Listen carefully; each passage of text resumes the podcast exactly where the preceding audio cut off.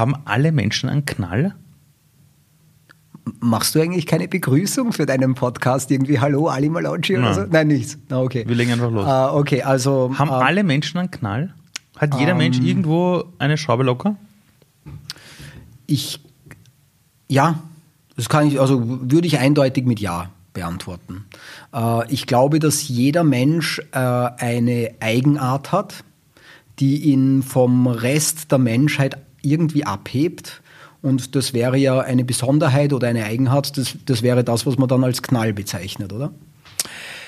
Wann sollte man sowas reparieren und wann nicht? Also es gibt ja Abstufungen, bis dass die Leute in einer, in einer Einrichtung landen mit Medikamenten und dann gibt es andere Dinge, wo man sagt, Ma, der hat diesen, diesen Knacks, ach, den liebe ich wegen dem. Ja. Aber wann wird's, äh, soll es behandelt werden? Gibt es eine, eine äh, schöne Geschichte von einem äh, Psychologen und später, später hat er sich so dem Hinduismus angeschlossen. Ramdas heißt er, Richard Alpert. Der ähm, war Harvard-Professor. Dann hat er sich irgendwie so für ähm, Bewusstseinserweiterung interessiert, viele LSD-Experimente gemacht, ist dann von Harvard rausgeschmissen worden und hat sich dann irgendwie der indischen Philosophie verschrieben und hat da bis, bis zuletzt darüber gelehrt. Und der hatte einen Bruder, der in der Psychiatrie war. Und den hat er besucht und der Bruder hielt sich für Jesus oder so. Und äh, er hat den besucht und hat ihn äh, und ist so gekommen, weißt du, mit seinen langen Haaren, mit seiner Kutte. Und der Bruder hat ihm am Ende des Besuchs gesagt, weißt du, was ich nicht verstehe? Warum ich hier sitze und du draußen bist. Und er hat gesagt, ähm, naja, ähm, was, was meinst du, warum du hier sitzt? Und er sagt, ja, ich bin, ich bin Gott. Und dann hat der Ramdas gesagt, siehst du, das denke ich auch, ich bin Gott. Und äh, dann hat sein Bruder sich eben erbost und gesagt, eben, warum bist du nicht hier? Er sagt, weil ich glaube, dass alle anderen auch sind. So, ähm, ab wann ist man, ähm, ab wann ist es Behandlungs, äh, ab wann gibt es eine Behandlungsnotwendigkeit? Ich glaube, wenn es uns in eine Rigidität führt, also in eine, in eine Festigkeit, wo wir das Land der Probleme nicht mehr verlassen können. Oder das Land des Knalls, wenn du so möchtest. Also wenn ich meinen persönlichen Knall habe und ich komme aus dem nie raus. Ich habe also keinen Freiraum in meiner Persönlichkeit, dass ich sage, okay, ich meine, ich habe meine Marotten, ich sammle wahnsinnig gerne dieses und jenes, ähm, aber ich muss jetzt nicht permanent mich den ganzen Tag meines Lebens nur damit beschäftigen. Also jeder hat so seine eigenen Zwänge, aber der Zwangserkrankte hat es halt gar nie unter Kontrolle, ist ein schwieriges Wort in der Psyche, aber er kann quasi nicht herauswechseln. Und äh, dieses, man ist seinem Knall ausgeliefert. Nicht ich habe einen Knall, sondern ich bin mein Knall. Dort haben wir dann ein Problem, das vielleicht auch behandlungswürdig ist. Ich frage deshalb, weil wir in einer Welt leben, in der es noch nie so leicht war zu sehen, wie das perfekte Leben aussieht. Du brauchst nur auf Instagram schauen. Alle haben ein besseres Leben als, als wir zwei wahrscheinlich, ja, laut Instagram. Ja. Bei allen ist alles super. Ich habe auf Instagram auch ein besseres Leben als ich. ja, habe. ja, ich auch, ja. ähm, dann, dann die Leute, die posten, ja, alles voll, äh, voll easy und echt. Wenn du ein bisschen genauer hinschaust, das Foto wurde zehnmal überarbeitet. Ähm, und deshalb merke ich einfach, dass viele Menschen das Gefühl haben, nicht gut genug zu sein oder dass irgendwas mit ihnen nicht stimmt oder Mangelerscheinungen in ihrer Würde erleben. Und da, da interessiert mich einfach, sollten wir uns damit abfinden? Ist das normal, dass wir in einer modernen Gesellschaft mit diesem Medienkonsum einfach immer das Gefühl haben werden, dass alle anderen besser sind als wir?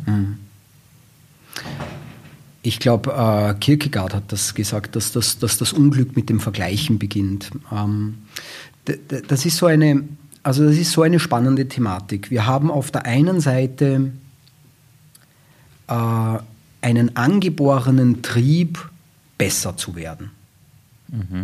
Na, also kein Kind gibt sich damit zufrieden zu krabbeln. Es möchte gehen lernen und nach dem Gehen möchte es springen lernen und nach dem Springen möchte es klettern lernen. Und es ist also im Menschen angelegt, dass er ein Bedürfnis nach Wachstum hat. In diesem Bedürfnis nach Wachstum haben wir halt irgendwann begonnen, Systeme zu bauen, die den aktuellen Stand des Wachstums beurteilen Und damit hast du eigentlich Vergleich eingeführt. also zum Beispiel von, Schule. Zum Beispiel Schule und Schulnoten. Ne? Also es ist ja auch so ein verzweifelter Versuch, irgendwie über Bewertung die Leistungsbereitschaft zu erhöhen. Mhm. Darum wird es eigentlich gehen. Ne? Man hat ja irgendwie die Idee gehabt, das sind Firmen ja dasselbe. Wenn wir dich bewerten, hast du mehr Lust, äh, dich weiterzuentwickeln. Seltsamerweise findet das in der Zeit, wo wir uns am meisten weiterentwickeln, eigentlich genauso nicht statt. Ne? Also in der Zeit, wo sich der Mensch am meisten entwickelt, die ersten sechs Lebensjahre, mhm. Wird er relativ wenig beurteilt und verglichen. Man liebt die Zeichnungen seiner Kinder. Immer nämlich. Immer. Und man ist happy über die Zeichnung, die man zum Vatertag oder zum Muttertag bekommt und äh, sagt, großartig, ich bin so froh, dass du an mich gedacht hast. Und, und that's it. Und das Kind hat eine Freude und sagt, schau mal, was ich heute gezeichnet habe und hat das Gefühl, es ist besser geworden. Du erkennst noch immer nicht, was drauf ist, ja. aber du freust dich. Aber es ist das Zutrauen einfach auch da. Es ist ein Zutrauen da, genau. Und dann irgendwann beginnt halt diese, diese Vergleichsmaschinerie und da passiert jetzt etwas mit unserem, mit unserem Weiterentwicklungstrieb? Und das, das gehört natürlich so ein Stück weit zu einer neoliberalen Gesellschaft, die aus allem Profit schlagen möchte, dass dieses Wachstumsbedürfnis missbraucht wird, so wie das Hunger, also das Bedürfnis nach Nahrung vom Markt missbraucht wird. Ne? Jeder Mensch muss essen. Es wäre absurd zu sagen, hör auf zu essen, weil der Markt äh, wird das missbrauchen und er wird versuchen, dich über dein Bedürfnis nach Essen auszubeuten. Nämlich kauf dieses, kauf jenes. Und das passiert aber auch mit unserem Wachstumsbedürfnis. Äh, es kommen Menschen, die dir permanent äh, versuchen werden einzureden, dass du nicht so gut bist, wie du sein könntest. Die Grundmessage ist, du bist nicht in Ordnung. Ähm, aber ich habe eine Lösung für dich. Also kauf diesen oder jenen Kurs oder sonst etwas. Und dort entsteht dann eine Dynamik, die viel mit diesem äh, Vergleichen zu tun hat. Ich brauche dieses Make-up, ich brauche dieses Produkt, um mithalten zu können. Und das ist nebenbei ja gesagt, aber da kennst du dich, äh, glaube ich, besser aus, eine dieser großen Ängste, die bei den Jugendlichen festgestellt werden, die Angst, nicht mithalten zu können. Und das ist ja nur ein reines Vergleichsphänomen. Also ich kann ja nur Angst haben, nicht mitzuhalten, wenn ich mich mit irgendjemandem in Vergleich setze und gleichzeitig dort eine Abwertungsdynamik laufen habe, im Sinne von, aha, ich sehe, jemand hat was oder kann etwas und weil der das kann und ich nicht, bin ich schlechter. Na, wo haben wir uns das aufgerissen? Ich würde sagen, in einem, in einem potenziell toxischen Bildungssystem, das nicht verstanden hat, dass das Wachstumsbedürfnis der Menschen angeboren ist und wir sie die Hauptaufgabe darin bestehen muss, sie nicht allzu sehr in ihrem Wachstumsbedürfnis zu behindern. Aber was, was denkst du dann darüber, wenn es heißt, wir sind eine Leistungsgesellschaft und es gibt die Leistungsverweigerer? Ja, ja wir sind in keiner Leistungsgesellschaft. Sondern? Wir sind in einer Erfolgsgesellschaft. Wir belohnen nicht Leistung in dieser Gesellschaft. Also das, es bekommt doch die, die, die, die Krankenpflegerin oder der Krankenpfleger für seine großartige oder ihre großartige Leistung nicht den entsprechenden Lohn. Ohne Corona hätte man nicht mal, hätte man es nicht wir, mal gemerkt. Wir, ja. wir, wir belohnen Erfolg. Erfolg hat mit Leistung nicht immer was zu tun. Also ich bin jetzt schon der Meinung, Leistung führt, weil ich gutgläubig mhm. bin, in vielen Fällen zum Erfolg. Es gibt Bereiche, die, da ist es fairer. Ja? Aber die Gesellschaft an sich ist keine Leistungsgesellschaft. Mhm. Wir belohnen nicht die Leistungsträger und Leistungsträgerinnen. Wir belohnen diejenigen, die erfolgreich sind in was auch immer, Selbstvermarktung oder Darstellung oder schon auch in Leistungen und die gut zu verkaufen. Ne? Aber der Kern ist die Erfolgsgesellschaft. Und das macht uns auch wehrlos, weil wären wir eine Leistungsgesellschaft, würden wir ja wissen, hey, wenn ich leiste, werde ich Erfolg haben. Und das ist ja das, woran viele Menschen auch verzweifeln, dass sie merken, eigentlich ist egal, was ich leiste, ich komme irgendwie zu keinem Erfolg. Genau. Und das macht die Menschen dann krank und auch depressiv äh, unter Umständen. Und hier haben wir ja auch steigende Raten, die, die äh, einen nachdenklich machen müssen. Du bist ja in der Psychologie mhm. zu Hause, schreibst Bücher dazu, hältst ja. Vorträge, kümmerst dich um Menschen. Ähm, ich, ich, muss das jetzt fragen, mhm. ja die ganzen Leute, die ich kennengelernt habe auf der Uni, die gesagt haben, ich will irgendwas mit Psychologie machen. Mhm. Da gab es immer diesen Spruch, 90 Prozent dieser Menschen machen das eigentlich nur, um sich selbst zu heilen. Ja. Hast du das gemacht, um dich selbst zu heilen? Äh, äh, mit unter anderem, ja. Und also, Heilung geglückt? Ähm, ich hoffe. Also, aber das liegt nicht an mir, das äh, zu beurteilen. Also ich für mein Befinden, ja. Äh, aber das ist auch wichtig. Nur weil es einem selber gut geht, heißt das nicht, dass man gesund ist. Ja. Also ich, ich würde meinen, dass es äh, Politiker auf der Welt gibt, die sich für sehr gesund halten und alle, die ganze Welt weiß, der ist total krank. ja. Und ähm, Also insofern das subjektive Empfinden, ob man gesund ist, ist nicht unbedingt das Kriterium. Ich für meinen Teil würde meinen, ich bin über meine Traumatisierungen gut hinausgewachsen, dass sie mich nicht mehr belasten und ich bin ähm, ich bin sogar ziemlich sicher, dass ein guter Teil derjenigen, die sich mit Psychologie, äh, Psychotherapie, Psychiatrie oder so, also da gibt es übrigens einen, einen, einen, schönen Artikel auch von der Ayala Pines, das ist so eine, eine Burnout-Forscherin eigentlich, die hat sich damit auseinandergesetzt, welches Trauma musst du erlebt haben, das ist jetzt auch für dich interessant, Ali. Ähm, welches Trauma musst du erlebt haben, damit eine bestimmte Berufsmotivation stark wird? Ja? Okay. Äh, da hat die zum Beispiel festgestellt, in Managementpositionen haben sehr viele Menschen, Frauen und, und Männer erlebt, dass sie als Kind nie genug waren. Es war immer mhm. zu wenig. Daraus ist ein Bedürfnis entstanden, irgendwann muss es doch reichen. Mhm. Und ein, eine unglaubliche Leistungsmotivation. Ich gebe mhm. immer mehr, weil irgendwann habe ich doch vielleicht die Position, mhm.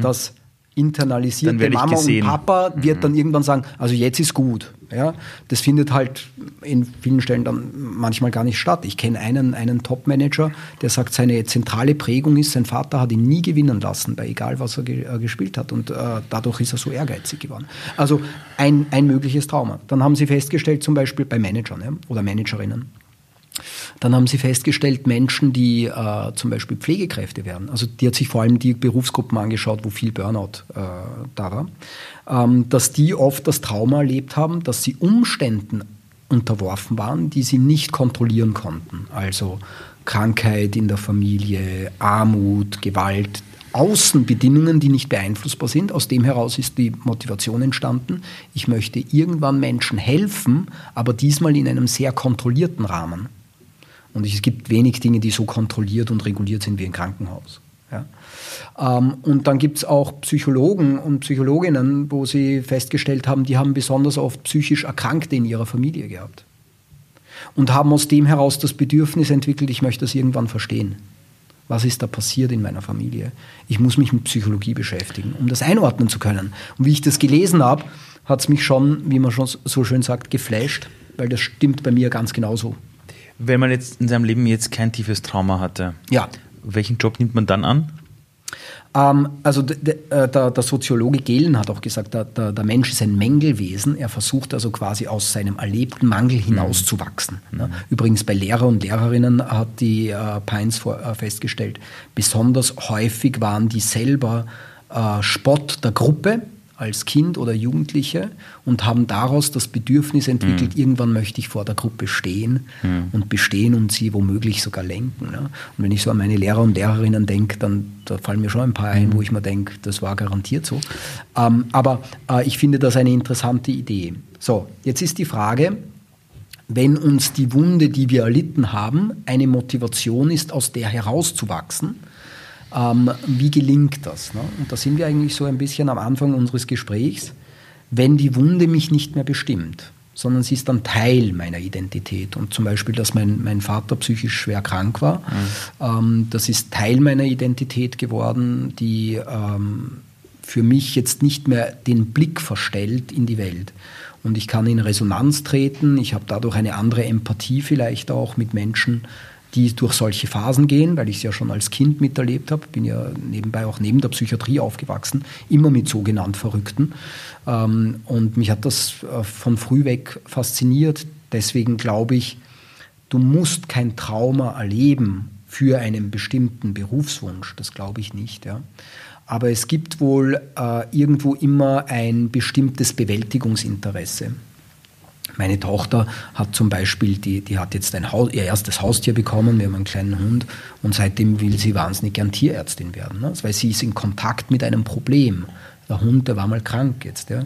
Und dann ist viel Mitleid da. Und dann entsteht auf einmal, ich würde dem eigentlich gern helfen. So, also ich glaube deswegen, dass ähm, Berufswahl immer ganz tief mit etwas Innerlichem zu tun hat weil womit soll es sonst zu tun haben? Ne? Also eine gute Berufswahl hat logischerweise etwas mit deinen Wunden zu tun und mit deinen Heilungserfahrungen. Warum wird jemand Investmentbanker? Du ja, äh, vielleicht weil, weil finanzielle Freiheit ein, ein, eine wahnsinnig schöne Idee ist. Ja? Also ich glaube auch, das gibt es ja auch, diese klassischen Geschichten, oder? Jemand, der aus sehr armen Verhältnissen gekommen ist und ein irrsinniges Bedürfnis zu haben, ich will nie wieder unter Geldmangel leiden. Dann überkompensiert er es und wird und Millionär. Kann sein, dass man das überkompensiert, ja. Oder es ist ein Bedürfnis nach Status und Anerkennung. Und äh, auf der anderen Seite gibt es sehr ki Kinder aus sehr reichen Familien, die sagen, das mache ich sicher nicht. Mhm. Ja, ich mache was ganz anderes. Ja. Also, ja. Du bist jetzt ein, ein erwachsener Mann äh, mit Kindern ja, und Familie und, und Hund und, und, ähm, und einer Karriere. Mhm. Ähm, wenn du jetzt zurückgehst in deine Jugend, also so 10, 12 Jahre alt warst, und wenn ein zehnjähriges Ich den Bad ja heute sehen würde. Ja. Und jemand sagt, übrigens, dieser Typ da, dieser Dr. Monchi, das bist du, gell? Mhm. In 20 Jahren, 30 Jahren. Wie würde dein 10-jähriges Ich reagieren oder dein 14-jähriges Ich, wenn, wenn er wüsste, zu wem er wird? Würde er sagen, wow, cool, oder würde er sagen, oh, was, wirklich jetzt? Ich habe die Matura geschafft. ähm, wie, ich, wie ich zehn war, ähm, war das Leben gerade echt schwer. Ähm, also ich glaube, es war die schwierigste Phase meines Lebens überhaupt. Äh, bis dato, man weiß ja nicht, welche noch kommen. Und insofern, glaube ich, wäre ich wahnsinnig froh, dass es diesen, diese Entwicklung, also dass das in Sicht ist.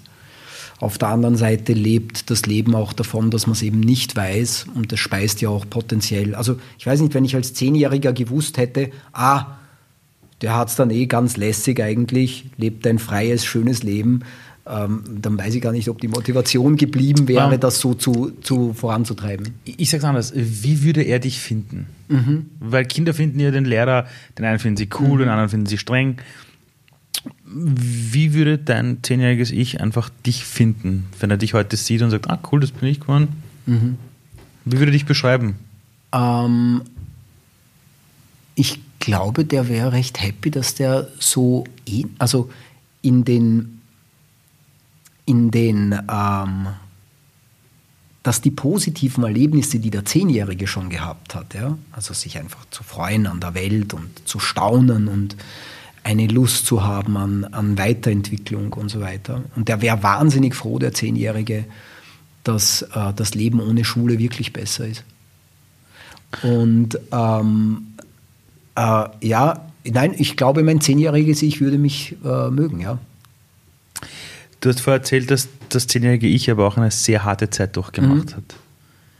Ähm, kann man mit zehn Jahren überhaupt begreifen, was passiert? Ja, oh ja, schon. Äh, es gibt ja die, die äh, Studienlage in der, in der Psychologie ist ja auch so, dass ab dem achten Lebensjahr ungefähr äh, beginnen Kindersuizide. Ja, vorher nicht. Äh, warum? Weil du ab einer gewissen Hirnreifung beginnst in die Zukunft zu denken und äh, hast dementsprechend Hoffnung oder nicht. Ein fünfjähriges Kind kommt nicht auf die Idee, sich umzubringen. Nicht? Das ist nicht eine gute Botschaft, äh, weil, es, weil es zu sehr im Hier und Jetzt verhaftet ist. Aber mit acht, neun Jahren beginnst du schon zu überlegen, wie wird die Welt für mich werden. Und dort entsteht auch potenziell äh, Hoffnungslosigkeit. Ne? Und äh, deswegen äh, kann ein zehnjähriges Kind das absolut. Und wenn du zurückblickst, ähm, deine Entwicklung damals, wenn du sagst, das war eine harte Zeit, ich weiß nicht, ob du es erzählen möchtest. Ja. Was ist denn damals gewesen, was dich mhm. stark geprägt hat?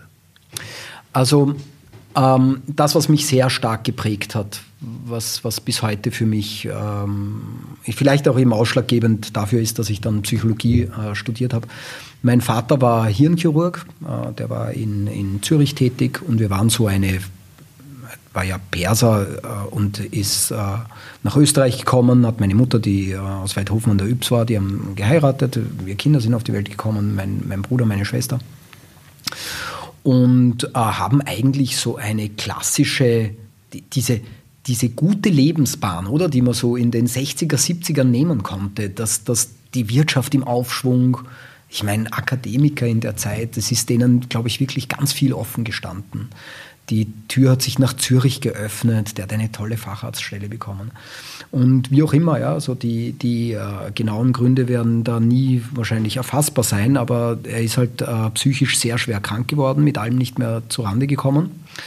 Und äh, das hat dann die, die Ehe ins Wanken gebracht, die Familie massiv destabilisiert. Er hat dann seine Arbeit verloren. Und wie ich zehn Jahre alt war, hat sich das alles zugespitzt. Ja, also mein Vater ist dann zurückgegangen in, in den Iran, der ja da noch in, in, im Krieg, äh, mhm. also Kriegsszenario war, ist auch dann an die Front arbeiten gegangen ähm, war allerdings, muss ich sagen, in seinem, aus seinem Innenzustand auch nicht familienfähig. Also insofern war es so eine Mischung aus Entlastung. Äh, mhm. Äh, gut, dass er weg ist, ja, weil es einfach auch zu, zu heftig war für uns als Familie.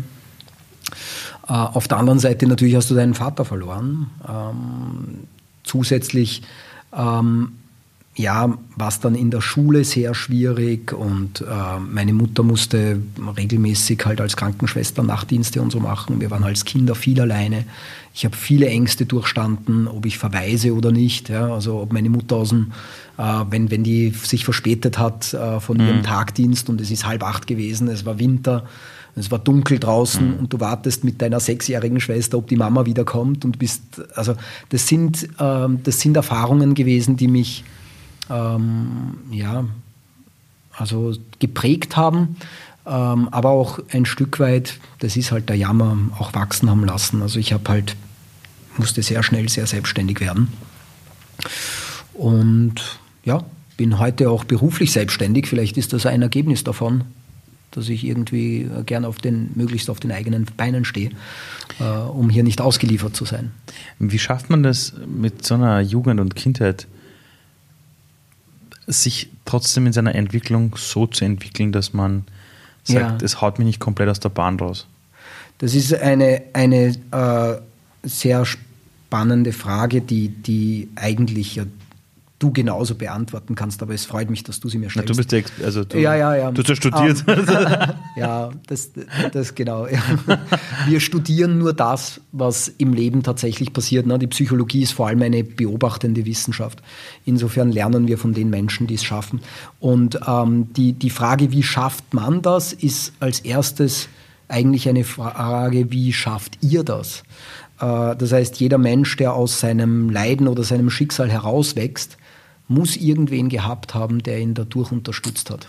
Also das heißt, du brauchst für diesen Deswegen Prozess würde ich nicht sagen, Person. ich habe es geschafft, richtig, sondern es ist immer ein Sozialsystem, das es bewältigt. Ah, das, ist, das, das, heißt, das ist kein Prozess, den man alleine schafft. Als, als Kind denke ich auf keinen Fall. Ja? Okay. Also irgendwo brauchst du eine, eine Resonanz, du brauchst jemanden, der an dich glaubt. Und da, ich glaube, das ist auch etwas, was uns beide verbindet. Äh, wir haben beide Mütter gehabt, die, mhm. die sehr an uns geglaubt haben. Und ähm, das, da werde ich mein ganzes Leben lang, also da, da, das, da werde ich meiner Mutter immer in, mhm. also dankbar sein dafür, mhm. weil sie hat es immer geschafft, äh, eine Zuversicht und ein Zutrauen auszustrahlen auch wenn sie es selbst ein, nicht hatte? Ja, genau. Also sie hat es wirklich wahnsinnig schwer gehabt. Ja. Also alleinerziehende Krankenschwester mit drei Kindern. Ähm, und und äh, niemand, der da war, der auf uns aufgepasst hat oder so. Ja. Schule ein Desaster bei allen dreien. Ja. Und wir sind trotzdem irgendwie durchgekommen. Ja. Mit allen möglichen, finanziell schwierig, zeitweise in einer eineinhalb Zimmerwohnung zu viert gelebt. Mhm. Es war echt heavy also gefühlt, wobei ich mein, mein Schicksal auch nicht, also ich will es ja nicht überdramatisieren, weil es ist halt das Persönliche mhm. und da glaubt man immer, das ist das Schwerste, weil man kennt ja nichts anderes. Aber ich würde jetzt nicht sagen, dass es so wahnsinnig ist. Immerhin war es in Wien und du weißt, in, in Österreich es passiert dann nicht wirklich, also sehr schnell was sehr Gravierendes. Mhm. Es gibt andere äh, Millionen Menschen, die irgendwelchen Slums aufwachsen müssen. Also ja. das, das finde ich irgendwie ist noch einmal eine ganz andere Liga an Unsicherheit. Ich hatte ja nicht echte Überlebensängste. Also ich wusste schon, den nächsten Tagen schaffen wir schon und ich habe auch Essen. Mhm. Also solche Dinge waren ja nicht das Thema. Aber es waren äh, schon große existenzielle Fragen und ähm, ja, deswegen die, die mentale Stärke oder das, was wir unter Resilienz verstehen, ob ein Mensch aus einer Krise wachsen kann, das ist, hat extrem viel damit zu tun, ob wer anderer da ist. Der dich unterstützt, der dir hilft. Und das ist doch, das ist doch in Wirklichkeit bis, ist auch nicht nur für Kinder so, ist bis ans Lebensende so. Wir wissen auch aus der Altersforschung, dass der wichtigste Faktor für die Prognose, ob jemand gesund alt wird, der wichtigste Faktor ist, ob es Menschen gibt, die denen zur Seite stehen. Die Einsamkeit ist ein, einer der größten Killerfaktoren. Ja. Wenn du dir jetzt dein eigenes Leben ansiehst, mhm. ähm, hättest du mit 16 gedacht, dass du mal Doktor wirst der Psychologie? Ich habe mit 16 schon. Wenn du nämlich sagst, dass ja, Schule eine Katastrophe war. Ja, ja, ja, ja. Ja, also ich habe ja ähm, ich habe mit 16 begriffen, dass ich handwerklich komplett zu vergessen bin. Okay. Also insofern, mein, meine Mutter hätte wahnsinnig gern gesehen, dass ich irgendeine Lehre mache oder so. Die hat immer gesagt, ja, magst nicht äh, und in die Gartenbauschule und so. Nur ich habe irgendwie begriffen, das, bringe ich nicht hin. Also bis heute übrigens, ich, ich mache handwerklich mache ich nichts. Ich habe sicher auch zu wenig geübt, aber das ist nicht mein Metier. Und insofern wusste ich irgendwie schon recht früh, du wirst nicht dran dran vorbeikommen, irgendwie geistig was zu machen. Und da hatte ich ja schon einen Vater, der, der mir, ja, der, der, war, der war wahnsinnig gescheit. Ne? Der war dann schon auch irre, aber er war wahnsinnig gescheit. Und insofern hatte ich schon so durchaus immer eine Idee, studieren könnte es werden. Wovor ich schon Angst hatte, bevor ich zum Studieren begonnen habe, dass das womöglich so wird wie Schule.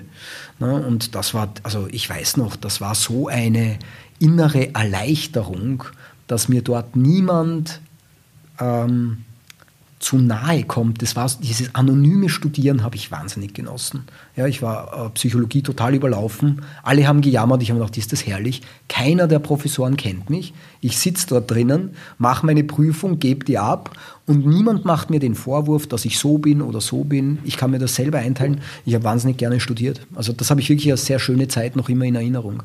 Das Glück, was ich hatte, dass ich und das war ein Glückstreffer, weil ich habe mich für vieles interessiert und Psychologie war halt dann irgendwie sehr schnell, sehr klar, dass ich mir gedacht habe, das mache ich. Welchen roten Faden gibt es in deinem Leben, wo du sagst, das ist ein Muster, das dir immer wieder mhm. widerfahren ist? Oder gibt es mhm. einen roten Faden in deinem Leben? Also ein, ein roter Faden ist, dass ich mich ähm, wahnsinnig für das Leben und die Lebewesen und dementsprechend auch für die Menschen interessiere. Das das hat irgendwie früh schon begonnen. Ne? Also das Interesse am Lebendigen, weniger am technisch-materiellen. Das hat mich immer weniger interessiert. Das ist ein roter Faden. Der zweite rote Faden ist, mir ist irgendwann einmal, äh, ich war, das war so eine meiner Inseln, wo ich mich auch erholen konnte in meiner Kindheit. Das mhm. war so der Sport, wo ich einfach bemerkt habe, Sport ist dann doch wieder ein bisschen Leistungsgesellschaft. Ne? Wenn du gut trainierst, wirst du mhm. besser. Also mhm. dort wird deine Leistung dann auch echt belohnt. Und dort habe ich so eine, eine ganz wichtige für mich Kernerfahrung gemacht, die ich nämlich interessanterweise in der Schule nicht machen konnte. Dass wenn ich mich anstrenge, wenn ich mich einsetze und wenn ich das, was ich mache, wirklich gerne mache, mhm. dann fällt es mir nicht schwer, mich dafür zu motivieren. Das ist richtig, das ist und Sport, ja. wenn ich mich nicht, wenn es mir nicht schwer fällt, mich dafür zu motivieren, dann mache ich es so gerne so oft wie möglich. Und dann wird man automatisch besser. Das war so eine Kernerfahrung. Und das ist eine sehr prägende Erfahrung gewesen, die sich auch durchzieht. Ich habe nach wie vor eine wahnsinnige Lust am Lernen und an der, an der persönlichen Weiterentwicklung. Und ähm, als eine der großen Gnaden in meinem Beruf sehe ich, dass ich immer gefordert bin, mich selber weiterzuentwickeln und gleichzeitig ich durch die Konfrontation mit Problemstellungen, mit Menschen, Organisationen, ähm, dort auch wieder gefordert werde, mich weiterzuentwickeln. Also dieses, dieses Wechselspiel, ich auf der einen Seite versuche ich meinen Klienten und Klientinnen etwas, einen sinnvollen Rahmen zu bieten, wo sie über sich hinauswachsen können. Aber darüber, dass ich da, dadurch, dass ich darüber nachdenken muss, muss ich selber wachsen. Und äh, dieses Wechselspiel ist vielleicht der größte rote Faden. Deswegen haben wir auch dieses, dieses äh, äh, Firmenmotto. Also meine Frau und ich haben ja die, die Firma, das Institut für Vitalpsychologie gegründet. We love to develop one another. Es ist keine Einbahnstraße. Es ist nicht wir entwickeln andere, sondern wir entwickeln uns mit den anderen mit. Und ähm, das ist ein starker roter Faden diese, diese Freude am, am äh, persönlichen Wachstum und das nach Möglichkeit anderen zur Verfügung zu stellen. Apropos Entwicklung, ähm, jetzt stell dir vor, es heißt immer, dass die Psychologen immer so eine Couch haben, wo man sich drauflegen kann. Ja. Stell dir vor, jetzt kommt eines Tages ein neuer Patient und das ist einfach die gesamte Gesellschaft. Da kommt so eine Erdkugel in der Gesellschaft drauf und die legt sich bei dir auf die Couch. Ja. Was für eine Diagnose gibst du ihr? Mhm, ähm, ist eine super Frage. Wir müssen ein bisschen auseinanderhalten. Eine Diagnose stellen hilft noch gar nichts. Ne? Aber, oder, oder aber wie geht es dem Patienten? Die Diagnose was ist die, ist das die nächste Entwicklungsstufe? Ja, die, ich möchte trotzdem bei der Frage, ich bin dankbar für die Frage nach der Diagnose, weil das ist die leichtere Frage. Okay. Ja, die schwierigere Frage ist, was wird dem helfen? Also es ist eine leichte Frage festzustellen, hat jemand eine Depression oder nicht. Mhm. Es ist eine schwierige, sich zu überlegen, was hilft dem. Ja. Ähm, deswegen die Diagnose fällt mir leicht, was die Welt oder die Gesellschaft betrifft. Ähm, wir leiden an einem fragmentierten Denken. Ähm, es gibt so, also von, von Ian McGilchrist, ist ein super Neurowissenschaftler, er hat ein, ein schönes Buch äh, geschrieben, ähm, wo er wo er zeigt, dass offenbar hat sich in der Evolution der Lebewesen für mhm. viele Säugetiere bewährt, dass die zwei Gehirnhälften haben. Jetzt ist allerhand Blödsinn über die äh, rechte und linke Hemisphäre in sehr vereinfachter Form angeboten worden, aber das, was äh, ganz definitiv klar ist, dass die linke Hemisphäre besser darin ist, Einzelheiten zu fokussieren. Also die linke Gehirnhälfte. Die linke, die ja. linke Gehirnhälfte ist dazu, äh, dafür zuständig, Einzelheiten aus dem Hintergrund zum Beispiel herauszulösen. Also wenn ein Vogel ein Korn vom Boden picken muss, dann fokussiert es üblicherweise mit dem rechten Auge, das äh, mit der linken äh, Hirnhälfte verbunden ist, die Einzelheiten. Mhm. Mit dem anderen Auge, das mit der rechten Hirnhemisphäre verbunden ist, beobachtet es den Kontext und den Gesamtzusammenhang. Mhm. Also, wir können mit der linken Gehirnhälfte gut verstehen, was einzelne Worte äh, bedeuten und die einzelnen Buchstaben. Mit der rechten verstehen wir den Kontext und den Gesamtzusammenhang. Und ähm, die, dieses analytische Verständnis, das sich so in den letzten Jahrhunderten durchgesetzt hat, ne? also wissenschaftliches Denken, macht die Wissensgebiete immer kleiner und werde ein Spezialist von etwas immer kleineren. Ne? Am Ende haben wir ähm, Spezialisten für einen bestimmten Virus zum Beispiel. Also bitte, das ist ja eine wichtige Sache, ja? wissenschaftlich total wichtig.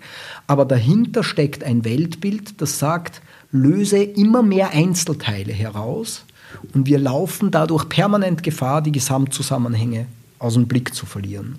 Und äh, deswegen würde ich sagen, wir haben als äh, Gesamtweltgesellschaft das Problem, dass wir äh, den Zusammenhang nicht sehen.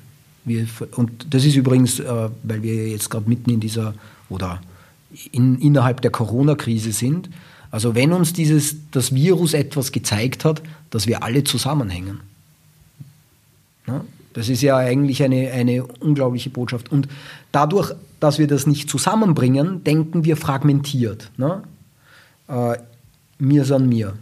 Mhm. Oder Wer auch immer first. Wir, wir Amerika haben, first, Österreich Wir haben es ja schneller geschafft, wieder die ja. Systeme hochzufahren, denkst du ja schon, aber ja, so wir sind ja. Exportland und Tourismusland, das bringt Wahnsinn, genau nichts. Also allein dieser Länderkampf, das ist fragmentiertes Denken, statt zu sagen, hey, wir sind ja jetzt in diesem Ding gemeinsam, was, was heißt denn nun, statt auf die, mit den Fingern auf den anderen zu zeigen und zu sagen, hey, hey, hey, ihr macht es schlechter als wir zu sagen, okay, es hat jeder angesichts einer nicht äh, vorhersehbaren, eines nicht vorhersehbaren Outcomes eine Lösungsstrategie gewählt. Es hat niemand gewusst, was richtig ist und jeder hat was versucht und jetzt versuchen wir gemeinsam zu lernen. Und ähm, dieses im Zusammenhang denken, das fällt der Weltgesellschaft schwer, schwer. Und das haben wir im Übrigen auch immer wieder bei Einzelklienten als Phänomen. Ne? Also wir können manchmal unser persönliches Leid nicht mehr im Gesamtzusammenhang denken. Und dann wird es auch manchmal übergroß. Ja, weil ich vergesse dann, dass es äh, die persönliche leidvolle Erfahrung eingebettet ist in ein gesamtes Lebensspiel. Ja, das, alleine dieser Gesamtblick würde schon Erleichterung bringen. Wie schafft man das jetzt bei der Nummer? Soll man ähm, alle gemeinsam jetzt meditieren? ähm, alle gemeinsam meditieren. Ich glaube wirklich, dass wir, dass wir beginnen, also so wie wir es geschafft haben, eine Gesellschaft zu entwickeln, die wahnsinnig gut isoliert denken kann. Mhm. Ja, also das ist ja ein, also der große Schwung der Aufklärung ja. mit, der, mit dem Aufkommen der Wissenschaften. Also ich meine, was für eine, was für eine Gnade, ne? dass da so viel an Wissen generiert ja. wurde, war ja auch nicht einfach so da, sondern es war die Entwicklung eines Bildungssystems, das gesagt hat, wir brauchen ganz präzise Spezialisten in Einzelgebieten. Deswegen lerne nicht fächerübergreifend, sondern wir trennen das genau. und du lernst in der Stunde das, in der Stunde das und der. Du machst sequenziell Prüfungen und am Ende kannst du diese und jene Fächer gut. Und äh, ich glaube, wir brauchen eine jetzt halt, das ist eine gute Bewegung gewesen. Ich bin da nicht dagegen, ja, ich bin kein Dogmatiker. Ähm, aber das Leben lebt von gelingenden Wechselspielen und hier müsste man jetzt, glaube ich, mal überlegen, was würde denn Bildung äh, bedeuten, wenn man in Gesamtzusammenhängen denkt. In der Medizin gibt es das ja durchaus als Bewegung. Ne? Ganzheitliche Medizin nennt man das dann. Mhm. Oder Psychosomatik, wo man sagt, hey, die Psyche und der Körper sind vielleicht doch nicht so getrennt voneinander, dass der eine behandelt die Psyche, der andere den Körper, sondern vielleicht betrachten wir es wieder mal als Ganzes. Das heißt, es gibt ja diese Bewegungen, wo man wieder mehr die, die die Gesamtheit in den Blick nimmt. Da müsste man halt irgendwie mal damit beginnen, aber das ist eine Frage, die man über Generationen denken muss. Also da darf man auch das eigene Leben äh, nicht fragmentiert als äh, einzige Erfüllungsbedingung denken, sondern muss eher äh, sagen wir, ist halt ein Teil dieser Bewegung. Und ich glaube, dass sich ehrlich gesagt da schon auch was tut. Also Bewegungen wie Fridays for Future, Bewegungen, die die Weltgemeinschaft adressieren, sind ja erste Ideen mhm. in die Richtung dass die nicht von heute auf morgen eine Wirkung haben. Hey, das war in der Wissenschaft genauso. Galileo Galilei wäre fast mhm. gebraten worden. Mhm. Ja. Aber er hat trotzdem eine Wirkung gehabt im gesamten Weltenlauf. Du hast ja Kinder. Ja. Ähm, und du hast es erlebt, was es heißt, wenn du in diese Bewertungsmaschine Schule kommst. Mhm. Was machst denn du, damit die nicht daran zerbrechen? Naja, also ich habe ja äh, schreckliche Schulerfahrungen gemacht. Und auch ein Tipp bitte an alle anderen Eltern. Ja, ja, genau. also, falls der, du da was weißt. Der, der, Tipp wird nicht allen gefallen. Ähm, äh, das war eine sehr bewusste Entscheidung, die meine, meine Frau, die ähnlich äh, üble Schulerfahrungen gemacht haben, wir haben sie in eine Waldorfschule gegeben. So, meine zwei Töchter gehen in eine Waldorfschule. Ich sage jetzt nicht, dass das das perfekte System ist. Ähm, es war für uns einfach tatsächlich in dem Bedürfnis, nicht in diese Benotungsmaschinerie. Wir haben ein zentrales Bedürfnis gehabt. Sie mögen die Freude am Lernen behalten. Das, das wär's. Weil ich glaube, das ist die zentrale Zukunftsfähigkeit. Mhm. Nachdem wir alle nicht wissen, was in 50 Jahren oder 30 Jahren für Jobs gebraucht werden, ähm, wissen wir nur eines, wir brauchen Menschen, die Lust haben, sich weiterzuentwickeln mhm. in das, was gerade gefragt ist, das, was man halt dann gerade mhm. braucht. Und ähm, das, das hatten wir halt irgendwie die Idee, Vielleicht äh, ist das in dem System besser. Jetzt, ich möchte es nochmal betonen, ich möchte hier keine Werbeansprache für Waldorfpädagogik machen oder so. Ähm, das, was mir gut gefällt, dass sie fächerübergreifend denken. Also es ziehen sich dann Themen durch alle Fächer, ja, was ich großartig finde, was eigentlich sehr modern ist. Ähm, äh, und ich sehe, dass es eine starke Entwicklungsorientierung gibt. Ich glaube, letztlich braucht man noch wahnsinnig viel Glück, dass das Kind auf einen Pädagogen oder eine Pädagogin trifft, wo das irgendwie die Chemie mhm. passt und die gern miteinander lernen.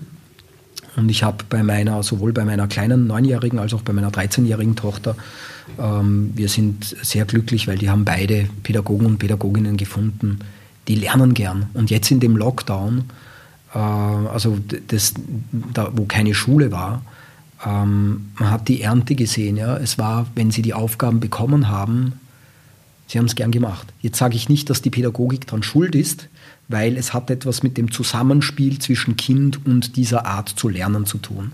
Und mir ist klar, dass es Kinder geben wird, für die das nicht gut passt ja, oder ähm, wo das nicht so gut. Deswegen ist es keine, keine bitte nicht als, als Werbung missverstehen, aber es war ein starkes Bedürfnis zu suchen und da haben wir immer bis heute die Bereitschaft, wenn es nicht passen sollte, dann muss man halt vielleicht auch Schulsystem wechseln. Mhm. Äh, es braucht den, die Passung zwischen Pädagoge, Pädagogin und dem Kind.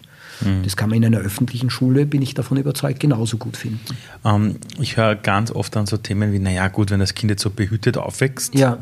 äh, dann trifft sie auf die echte Welt Und mhm. da sind ja dann Bewertungen und da sind ja, dann Ellbogentechnik und das Ganze. Ja.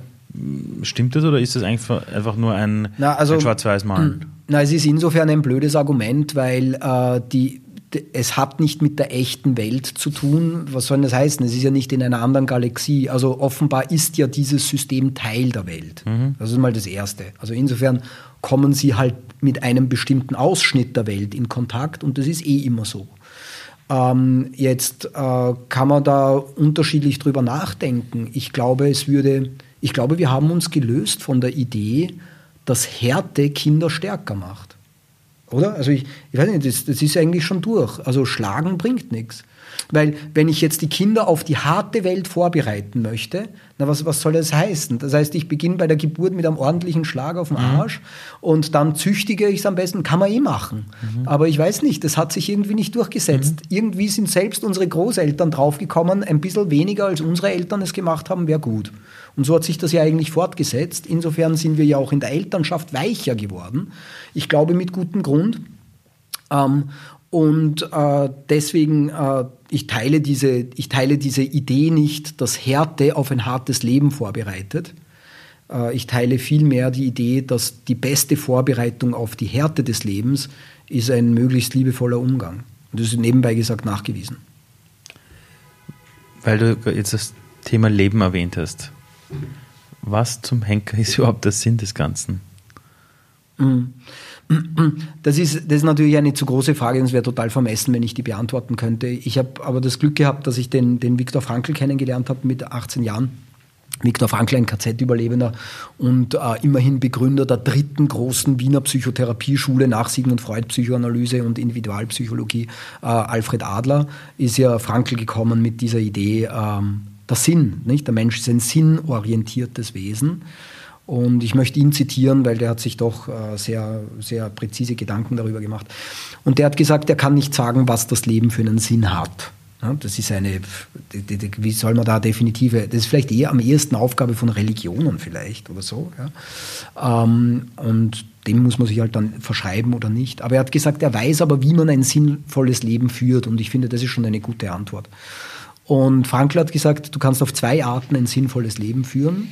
Entweder du findest eine Tätigkeit, der du dich voll verschreiben kannst und an der du wachsen kannst. Ne? Das ist vielleicht der Künstler oder die Künstlerin im Werk oder das ist der, der, der, weiß ich nicht, was auch immer deine Arbeitsaufgabe ist. Von mir ist es der Schrebergarten, dem du dich voll verschreibst. Er hat gesagt, im Dienst an einer Sache kann der Mensch Sinn erleben. Ne? Und er hat gesagt, sehr präzise, das erkennst du daran, dass du dich selber vergisst. Also in dieser Tätigkeit vergisst du dich selber. Genau das, was Kinder machen. Mhm. Wenn sie spielen, du merkst, sie sind jetzt selbst vergessen. Mhm. Ja, sie reden und spielen da ihre mhm. Spiele durch und sie denken nicht über sich nach. Er gesagt, daran kannst du es erkennen. Im Dienst an einer Sache. Erste Möglichkeit. Und die zweite Möglichkeit ist, für den anderen da zu sein, also im Dienst an einen anderen Menschen. Das sind die zwei Arten, wie man ein, äh, am Ende seiner Erfahrung nach, und ich teile sie, äh, sagen wird, es war ein sinnvolles Leben. Und äh, insofern an dem orientiere ich mich tatsächlich. Das, das habe ich mit, mit 18 Jahren von ihm hören dürfen, persönlich noch. Und hat mich auch sehr geprägt. Ja, damit ist für mich irgendwie der Groschen gefallen, okay, versuche etwas zu machen, wo du das Gefühl hast zu wachsen und äh, sei nach Möglichkeit für andere Menschen da. In welchen Tätigkeiten, also welche Tätigkeiten sind es, in denen du dich verlierst? Ich kann mich im, im, im, Ler also im Lernen, im Lesen äh, verlieren und, und selbst vergessen. Ich kann mich im Sport, äh, das ist mir geblieben. Ich, heute spiele ich nicht mehr Tennis, ich klettere sehr gern. Äh, da kann ich mich auch, ich kann mich in, in Beziehungen äh, quasi selbst vergessen. Aber da, da, muss ich jetzt dazu sagen, man, man missinterpretiert vielleicht, äh, Frankl hat gemeint mit Selbstvergessenheit diese Hingabe an, mhm. an den Moment. Ne? Mhm. Also so, äh, er hat nicht gemeint, dass man seine eigenen Grenzen missachtet und auf sich selber vergisst und ja, ja. quasi untergeht. Mhm. Ja, also dass man mhm. das nicht missversteht. Im Gegenteil, er hat gesagt, es ist wichtig, dass man so bei Kräften bleibt, damit man einen Dienst an einer mhm. Sache oder an einen, äh, an einen anderen Menschen auch leisten kann. Ne? Dafür sind Selbstschutzmechanismen ja auch wieder wichtig.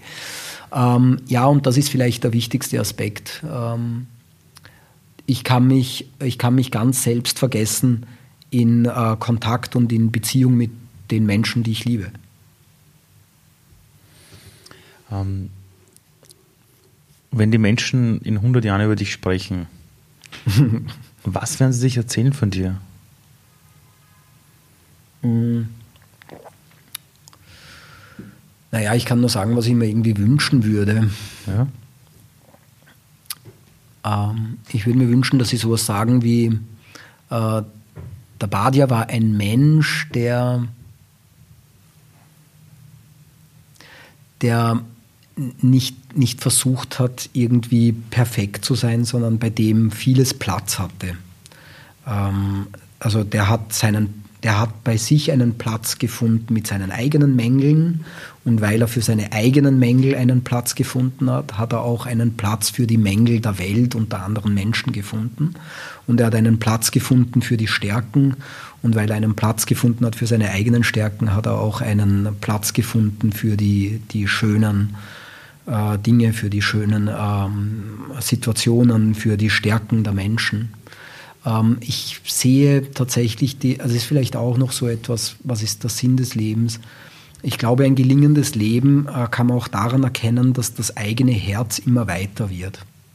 Was einen erschrecken kann. Ne? Weil wenn das Herz sehr weit wird, dann machst du auch Platz für die sogenannten schrecklichen Menschen. Und ich bin weit entfernt davon, das zu können. Aber ich sehe es als eine Aufgabe, es irgendwie zusammenzubringen. Das heißt nicht, dass man zu allem Ja und Amen sagt. Ne? Also ein schönes Beispiel oder ein Idol wäre Nelson Mandela, der gefühlt irgendwie Platz gefunden hat für alles, was in der Welt ist und ihm widerfahren ist. Und er trotzdem aber Stellung bezogen hat und äh, auch mächtig geworden ist. Aber zurück zu deiner Frage, ich glaube, mir würde es völlig ausreichen, wenn, wenn äh, die Menschen sagen würde, der Badia war ein Mensch, der, der lieben konnte und geliebt wurde. Das heißt. Eh, eh ein Riesenziel. Das heißt, welches Gefühl sollen die Leute durch dich spüren, wenn sie mit dir Zeit verbracht haben?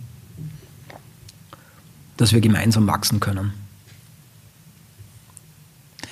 Ähm, wie gehst du mit Phasen deines Lebens um, wo du gerade kein Wachstum spürst, wo du einen Durchhänger hast? Denkst du dir, ist normal, geht vorbei oder, oder obwohl du es in der Theorie weißt, äh, ja, ja. schiebst du dann auch Panik manchmal und sagst, oh Gott, Sicher. Also äh, Theorie schützt einen nicht vor Gefühlen. Ne? Das sind ja zwei ganz andere Ebenen. Ähm, die, die, die Gefühle sind ja, also die, die haben ja ein Eigenleben. Ne? Man sucht sich seine Gefühle ja nicht aus. Ne? Deswegen ist das immer so eine, eine goldige Ansicht. Du weißt es doch. Ja eben, ich weiß es. Das heißt aber nicht, dass ich immer nach dem fühle, wie ich weiß. Ne? Ja gut, aber das sind wir den Gefühlen ausgeliefert?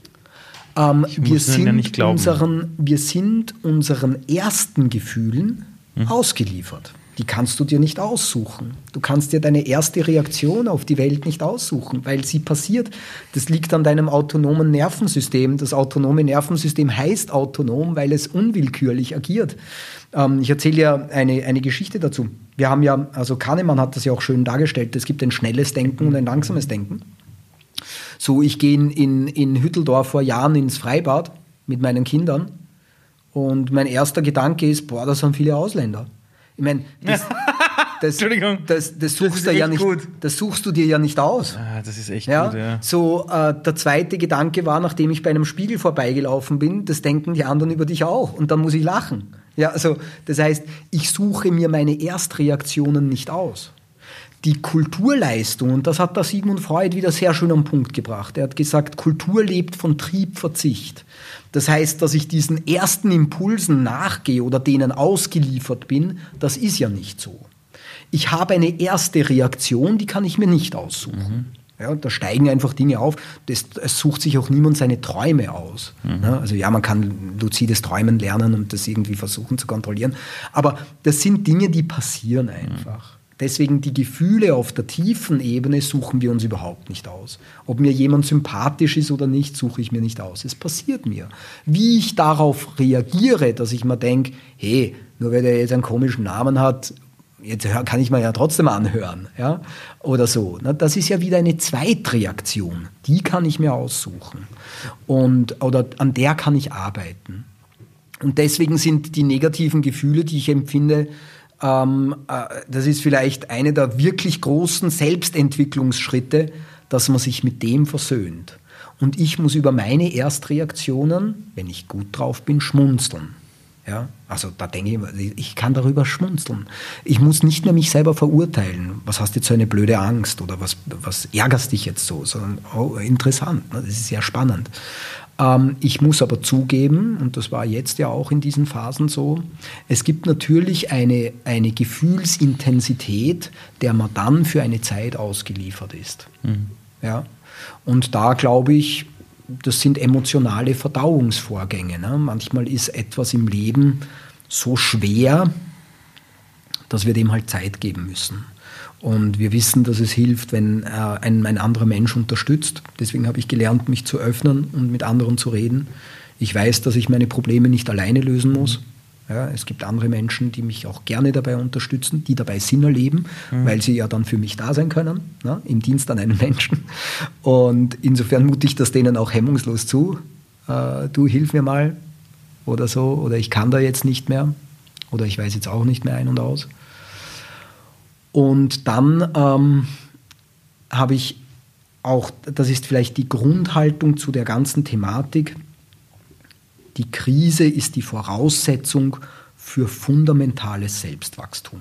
Äh, das ist meine Kritik auch an der positiven Psychologie, die so rein nur durch den Titel positive Psychologie, Fokus auf das Positive, was prinzipiell voll in Ordnung ist, bin ich, bin ich voll dabei. Finde ich war auch eine gute und wichtige Wende. Aber die Kritik beginnt für mich da, wo wir vergessen, dass die negativen Emotionen äh, eine ganz wichtige äh, Funktion haben. Weil in dem Moment, wo ich positive Dinge erlebe, bekomme ich von der Welt die Bestätigung, so wie ich bin, ist alles in Ordnung. Deswegen freue ich mich. Ne? Mir gelingt es, die Welt zu manipulieren. Ich kann also Dinge äh, machen, die gelingen. Äh, ich warte auf die Straßenbahn und sie kommt doch und ich komme an mein Ziel. Ich habe positive Emotionen, das Leben gelingt mir. Ja? Ich muss mich nicht verändern. Ich werde morgen dann wieder zur Straßenbahn gehen und mache das. Und äh, insofern bekommst du echte Veränderungsimpulse nur über negative Emotionen. Weil nur dann kriegst du eigentlich den, die, die, die Rückmeldung, du bewältigst die Welt gerade nicht. Und ja.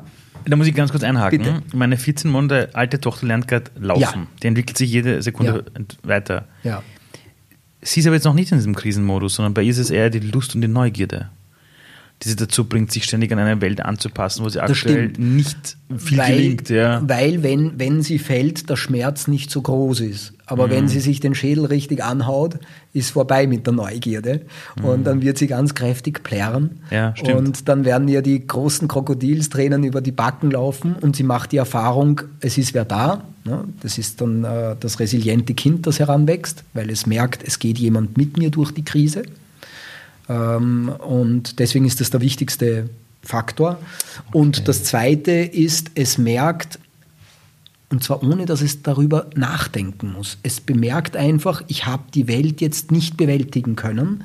Stimmt. Das heißt, mein, mein ganzer Organismus bekommt einen Impuls zur Entwicklung. Das Geniale ist, sie muss nicht wissen, wie die Entwicklung geht. Sie muss jetzt kein Buch studieren. Es gibt in diesen Fällen ein Körperwissen und das gibt es nebenbei gesagt auch in unserem Unbewussten.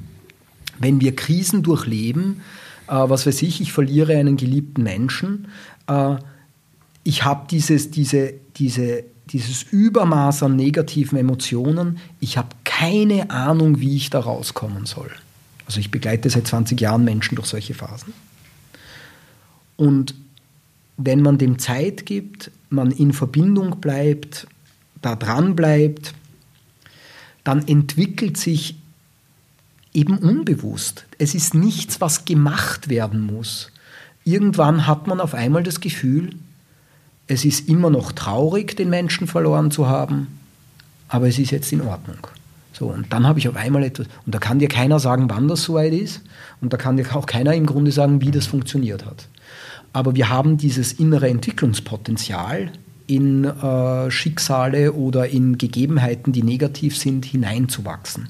Ich meine, anders ist es ja nicht denkbar, dass auf der Welt so viele Menschen Not erleben ja. und sie trotzdem weitermachen. Und wenn man sich dann anschaut in Gebieten, was weiß ich, wo Krieg herrscht und dort leben Familien mit ihren Kindern und die machen alle weiter. Die wachsen ja in irgendeiner Form da hinein. Jetzt kann man sagen, besser oder schlechter, das ist jetzt eigentlich uninteressant. Ja. Ähm, aber es findet ja eine Adaptation, eine Anpassung statt. Und äh, an dieses Potenzial glaube ich halt zutiefst. Aber ich habe nicht den Glauben daran, dass es immer einfach ist. Ich habe heute eine Klientin gehabt, ähm, die, die mich angerufen hat, weil sie es gerade halt sehr schwer hatte. Und dann hat sie gesagt, weißt du, ich habe gedacht, ich bin jetzt endlich am richtigen Weg. Und ich habe gesagt, weißt du, nur weil es dir jetzt schlecht geht, heißt es ja nicht, dass du am falschen Weg bist. Es ist bloß das Missverständnis, dass wir glauben, der richtige Weg wäre immer leicht. Mhm, fühlt sich immer gut an. Aber der richtige Weg ist manchmal brutal hart. Mhm. Aber es ist trotzdem der richtige Weg. Ja? Wenn ich wandern gehe, kann es auch sein, dass mhm. ich im Matsch lande. Und bis zu den, mhm. genau, und es ist, aber es ist der, ich bin trotzdem nach Hause gekommen und es war der richtige Weg. Jetzt geht dieses Mikrofon, das vor dir ist, in alle Haushalte der Welt. Ja. Alle sind jetzt gleich, alle sind gleichzeitig wach okay. auf der Welt, also unabhängig von, von Zeitunterschieden und so. Alle Menschen auf der Welt sind jetzt gerade wach. Der 99-jährige Opa, das Enkel, alle. Mhm. Bis ins hinterste Wüstenzelt irgendwo, der Wüste Gobi. Alle hören dir jetzt gerade zu. Die haben ein Radio eingeschaltet, wissen, heute um ca. 18.30 Uhr ist der Badia Monchi da. Und du willst irgendwas der Welt mitteilen. Und alle hören zu, alle sieben bis acht Milliarden. Was ist die eine Sache, wo du denkst, das wäre cool, wenn das alle mal wissen? Oder alle mal über das nachdenken? Jetzt hören dir alle zu. Was würdest du der Welt mitteilen? Ich kann dir nicht sagen, was wichtig genug wäre, dass es alle wissen sollten. Äh, entscheide selbst. Danke. Gerne. Danke, Ali.